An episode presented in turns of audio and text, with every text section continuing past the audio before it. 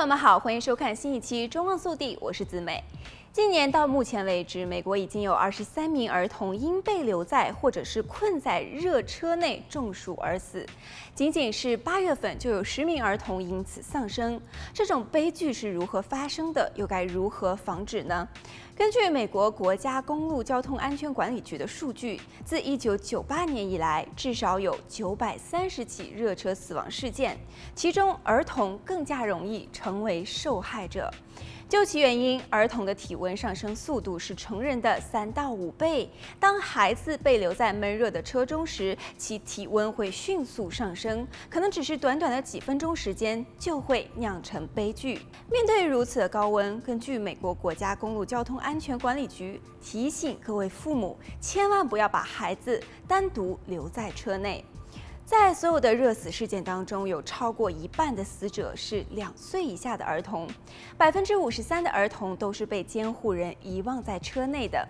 虽然这听起来有一些匪夷所思，但是根据统计，在二零一八年和二零一九年时，每年都有五十三名儿童热死，创下至少二十年来的报告数据之最。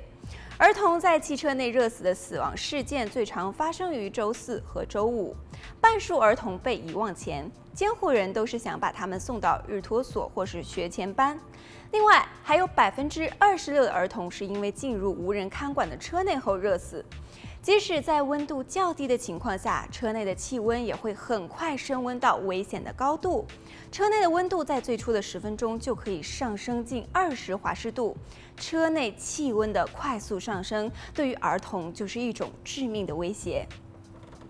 因此，监护人要养成在锁门前查看车内的习惯，随时检查孩子在哪，常年锁好车门和后备箱，就可以避免孩子进入无人看管的车辆。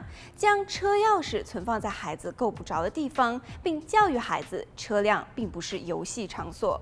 最后，儿童在车内中暑不只发生在夏季或是热带国家，也可能会发生在任何时候、任何地区。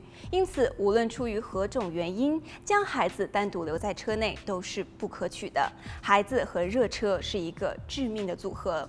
好了，本期节目到这里就结束了，我们下期再见。